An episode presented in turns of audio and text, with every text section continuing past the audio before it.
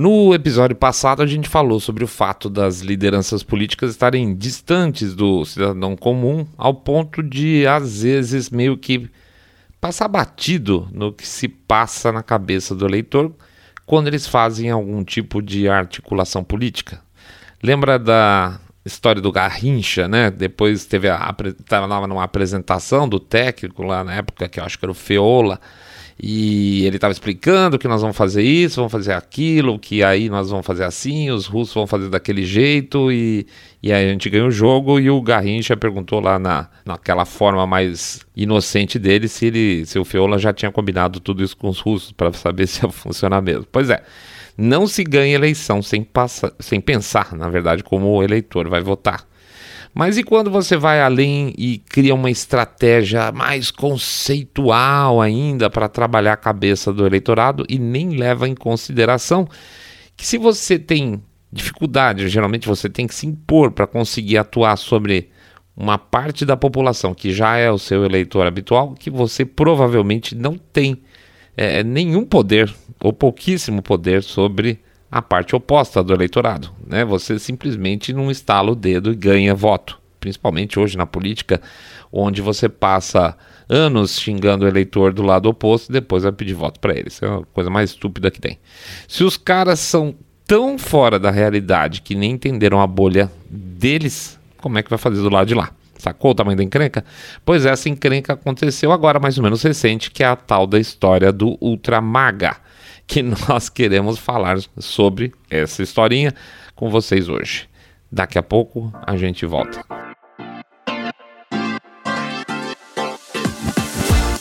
Saindo da bolha. Menos notícia, mais informação para você.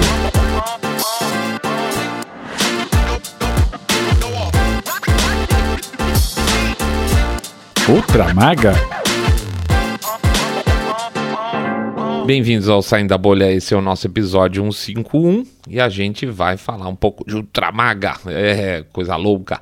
Antes de mais nada, a gente vai fazer o nosso Jabacito Expresso aqui, pedindo para vocês entrarem lá no nosso site www.saindabolha.com.br, clicar no botão Follow. Pede também para entrar no Spotify ou nas demais plataformas de podcast e acessar também o YouTube, no canal Saindo da Bolha. Quando chegar lá, faz o famoso clica no, no sininho para ser notificado de novos episódios, faz um comentário, dá um like no episódio também, por favor. Pede também, por favor, fazer o famoso boca a boca sarado, onde vocês contam para seus amigos que vocês estão seguindo um podcast cabeça direita limpinho, supimpa, que detesta, abomina o politicamente correto. E finalmente faz o nosso jabacito financeiro. Pede muito para vocês para usar o nosso Pix, que a gente deixa o código do Pix lá na, em cada um dos episódios que a gente coloca nas redes sociais, no Twitter a gente deixa, no Getter a gente deixa, no Facebook a gente deixa, e o QR Code que fica lá no YouTube.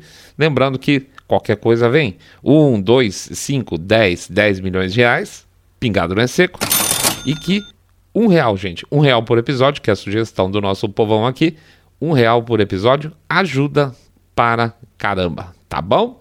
Então, feito o nosso jabá, liberado a pista, vamos lá, vamos decolar, vida que segue. Totalmente fora da realidade. Antes de mais nada, vou pedir desculpa porque nós certamente vamos ter um episódio um pouquinho mais curto hoje, estamos num bagaço ferrado. Mas sabe aquele cansaço bom de que estamos começando a conquistar a vida de volta? É esse mesmo em vários aspectos. Começa com a percepção de uma esperança aí de mudanças positivas, vou, vou citar um fato específico. Netflix. Netflix, não sei se vocês estão acompanhando, Netflix já perdeu 70% do valor de mercado com essa bobageira woke toda que eles têm.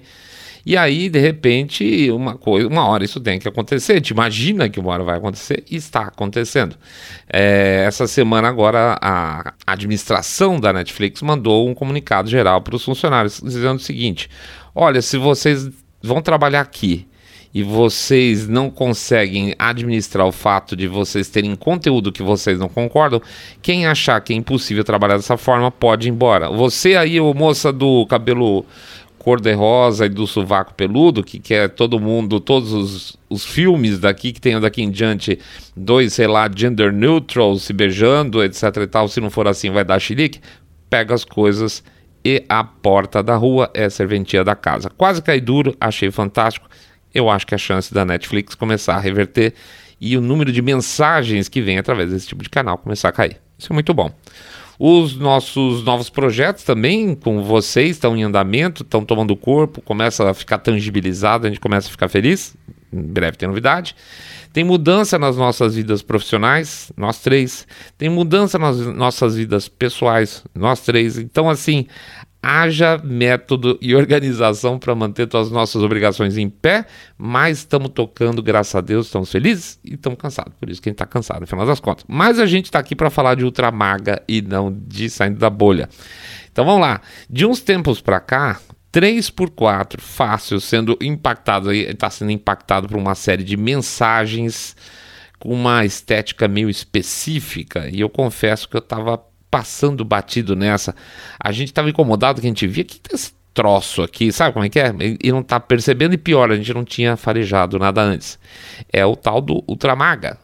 Ultramaga é uma estética épica, Ultramaga tem uma estética engraçada, tudo gigante, tá?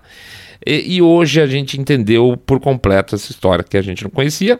Se vocês já conhecem, muito, mas vamos lá, a gente queria dividir isso com vocês. Ultramaga não precisou um ano para o Partido Democrata ver que a administração Biden ia ser um completo vexame. Tá evidente, estava evidente desde o começo, para falar a verdade, né? Eles não são estúpidos, eles podem é, ter várias características de falta de inteligência aqui e ali, mas no conjunto eles não são estúpidos, senão eles não estariam onde estão hoje, né? Então, foi então que eles decidiram contratar uma consultoria. É aquela história, gente. Se você está com um problema na sua marca, você contrata um consultor para ver o que está acontecendo. Quem está de fora tem a tendência de fazer perguntas diferentes do que geralmente você pergunta, por isso que é essa vantagem do, da consultoria, né? Você, uh, quem está de fora vê o negócio de maneira diferente, dá para discutir com quem está acostumado com, e conhece de fato o negócio, que é o proprietário, assim, por exemplo. E a gente já cansou até de fazer esse tipo de serviço, que é muito legal, porque tem muitas vezes, quando termina o processo todo, você vê o negócio do cara que estava indo pro vinagre começa a reflorescer e você fala, porra, que legal, é isso. Como a gente gosta, a gente curte muito a ideia do empreendedorismo, a gente fica muito feliz quando isso acontece. Ou não, tá, gente? Às vezes o cara te contrata e ele não te ouve porque ele, aspas, sabe de tudo. Sabe como é que é? Na verdade, ele te contrata para você ser o culpado do fracasso dele. Aí ele fala: Ah, eu até contratei uma consultoria, mas não adiantou nada. Pois é, só que ele não fez nada. Ou seja, se você quer um consultor, deixa ele trabalhar, tá? Não usa ele para. É... Se você não concordar com o que ele está propondo, não usa. É simples assim, tá? Mas deixa vir uma sugestão completa antes de interferir. Isso acontece também, certamente, com profissionais aí que estão ouvindo a gente. Acontece muito com arquiteto, acontece muito com médico, com veterinário, com. Nossa, com mestre de obra. Você fala: olha, aqui, essa viga aqui em cima vai ficar meio estranha. Não, eu quero essa viga aí, então tá bom. É isso aí. Aí fica, depois o cara fala: pô, essa, ficou, essa casa ficou com cara de torta, né? Pois é, não ouviu, né? Então deixa ouve e depois faz, né? Então, quando você chama uma consultoria para uma situação dessa, especificamente aí do, do Biden, a gente já trabalhou inclusive um pouquinho com política, é, você tem que buscar alguma coisa que seja fora da sua bolha absoluta, vamos chamar assim, tá? Não significa que se você é um político de direito, você tem que chamar um consultor de esquerda e vice-versa, mas pelo menos da sua bolha é, mais ali próxima para o cara ter uma visão um pouco diferente, senão o que vai acontecer é o que eu vou contar agora. Pois bem, o Partido Democrata foi atrás de alguém com muita experiência nessa área de comunicação política para tentar resolver essa questão de imagem. E a pessoa super experiente, a experiente que eles acharam foi a Anita Dunn. Tá? Só que tem um probleminha aí. A Anita Dunn é realmente arque super hiper experiente dentro do movimento democrata, foi assessora do Obama, é, ganhou uns pontos aí, porque tem a famosa campanha da eleição dele, que ficou muito conhecida. Quem trabalhou nesse negócio ficou muito rico depois. Antes já tinha assessorado um pau de senador de congressista, trabalhou no governo Obama, na área de comunicação dele. Foi ela que lançou a base de uma campanha vai, vamos dizer assim, não vou chamar de difamação, mas de ataque à Fox, por exemplo, porque a Fox era contra o Obama. Depois ela entrou na campanha do Biden e estava até pouco tempo aí no próprio governo Biden. Né? Geralmente que você está na campanha publicitária ou de comunicação, vamos chamar de maneira mais geral, é, de um cara que ganha, você acaba indo para o governo. Isso é muito normal. E isso aí, basicamente, é o que fazem grande parte dos parasitas estatais, tá? Não sai do governo nem um pau. Nem por um cacete. Quando não está no governo, esses parasitas estatais normalmente fazem o quê? Eles estão em empresa de lobby para tentar influenciar o governo, planejando campanha para tentar voltar para o governo. Eles nunca saem de perto do governo porque sabem que as tetas ali são gigantes e são generosas, né? Outra característica interessante da Anitta Dunn é que ela, numa entrevista, ela falou que as duas personalidades que, que mais marcavam ela, que ela achava mais importantes, eram quem? O Mao Tse Tung e a Madre Teresa de Calcutá.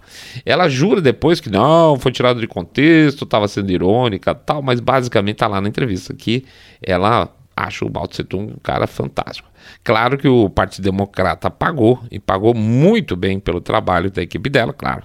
Não tem amor à pátria nessas horas, tá? E aí é, é, essas coisas parecem que são ideológicas e não são, né? E aí o, o que o grupo dela sugeriu depois de ganhar um caminhão de dinheiro é, gente, é absurdo, mas vou, é verdade. Foi a ideia de se apropriar da marca Maga, tá? Sim, o grupo dessa mulher resolveu que seria uma boa ideia fazer com que o conceito MAGA saísse debaixo do Trump, deixasse de ser do Trump e, num passe de mágica, fosse parar na mão do vovô Gagá Joe Biden tá?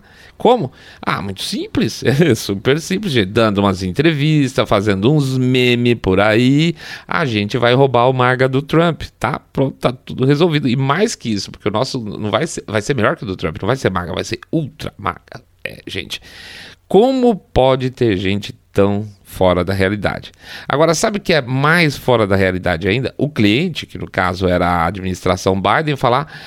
Hum, Boa ideia, vamos em frente. Green light para vocês, tá? Cara, eu não estou falando nem como profissional de área. Você pode ser médico, você pode ser motorista de Uber, farmacêutico, agricultor. É evidente que isso não vai funcionar. É evidente que isso não vai funcionar, né? Pois bem, os caras foram em frente e o mundo automaticamente, a realidade, né? Automaticamente caiu por cima deles. Despencou por cima deles, nem caiu. Claro que o universo MAGA, esse, apoia, esse grupo apoiador de muitos anos do Trump, adorou a história, adorou mesmo.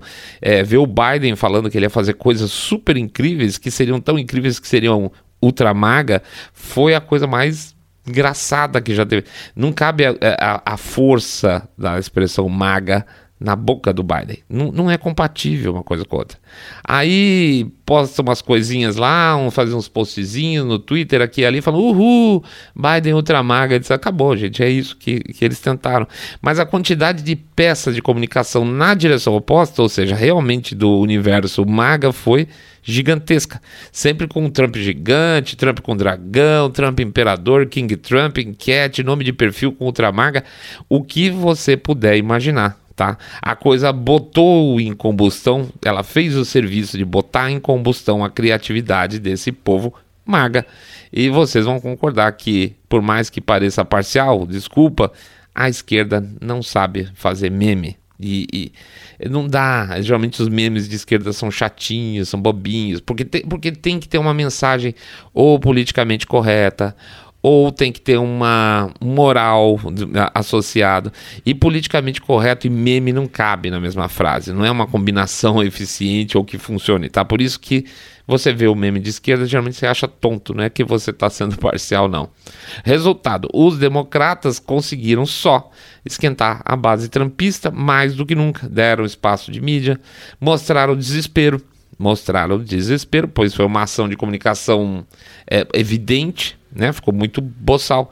E no final das contas, esse desespero mostra que a coisa tá difícil, porque time que tá ganhando não faz esse tipo de coisa. É só ver, por exemplo, sei lá, campanha do Lula dando show, bicicleta, cacete a quatro, para depois ficar se justificando que estava muito bom. É a mesma lógica. Por isso que, apesar de hoje, se eu sair da bolha, tá o mais completo pó da rabiola, tô pó literalmente, o Mr. Way tá aqui literalmente dormindo no chão do escritório ao lado com a Lana, tá abraçada com ele, babando no braço dele, tá? Nocaute no, total os dois, que a gente tá para cima, muito para cima ainda assim. Eu diria que as rachaduras do sistema agora são mais evidentes. Não dá para negar mais. Se fosse uma teoria conspiratória, eu diria que a gente está na etapa 2 indo para etapa 3, aquele momento em que vai haver uma reação mais violenta dos caras ao verem que realmente a casa pode cair daqui a pouco. Esse vai ser o momento mais perigoso. Mas calma, deixa eu chegar lá que a gente vai aprender a, a trabalhar a cada momento num momento correto, oportuno. O importante é que a roda está rodando, a gente saiu daquela inércia de sensação, de perda, de paradeira, para um movimento inicial e nós estamos ganhando momento, literalmente. Não é de um dia para o outro, mas cada rachadura nova é um impulso a mais. O tal do ultramaga é a afirmação de que não adianta mentir, não adianta ofender, não adianta descaracterizar, ressignificar. O ultramaga é a prova de que a fórmula está correta, que nós estamos defendendo uma fórmula correta. E o outro lado precisa emular, precisa fingir para parecer co-participante. Mas eles não são. Nunca foram, gente, e nunca vão conseguir ser. Por isso que eu estou mais otimista que nunca, eu garanto para vocês. É isso aí, pessoal. Te agradece a presença de todo mundo e faz aí o nosso jabacito final, pedindo para vocês entrarem lá no site www.saindabolha.com.br, clicar no botão follow. Seguir a gente no Spotify, Podcast Addict, Google Podcast, Apple Podcasts, ou também fazer, por favor, o share do episódio. Assim, também passar lá no YouTube, clicar no sininho, clicar no like e fazer um comentário. Pede também para, por favor, fazer o famoso boca a boca sarado, contando que vocês estão acompanhando o podcast Cabeça Direita Limpinho Supimpa, que detesta, abomina o politicamente correto, mas dá risada da cara dos caras. E finalmente fazer o nosso famoso jabacito financeiro. Pedir para vocês continuarem apoiando a gente, que está ajudando demais para os nossos projetos novos. Estamos é, deixando aí o nosso Pix em cada um dos episódios, o QR Code é, no YouTube, né? Pois é, então, já estou patinando aqui no meu jabá já. Vamos lá, gente. 1, 2, 5, 10, 10 milhões de reais, pingado não é seco. Ou, lembrando aí a sugestão dos nossos ouvintes, um real por episódio, que ajuda pra caramba. Muito obrigado por apoio de todo mundo boa, boa semana agora de trabalho que a gente volta. Conseguimos cumprir nossa promessa de fazer quatro pro, programas da semana. E vamos para frente, tá? Vídeos todos entregues, programas todos entregues. Mais uma semana pela frente. Vamos ganhar essa briga. O que a gente quer, óbvio, vocês sabem muito bem, é que nós queremos todos vocês muito, muito mais. Super, super bem. Saindo da bolha.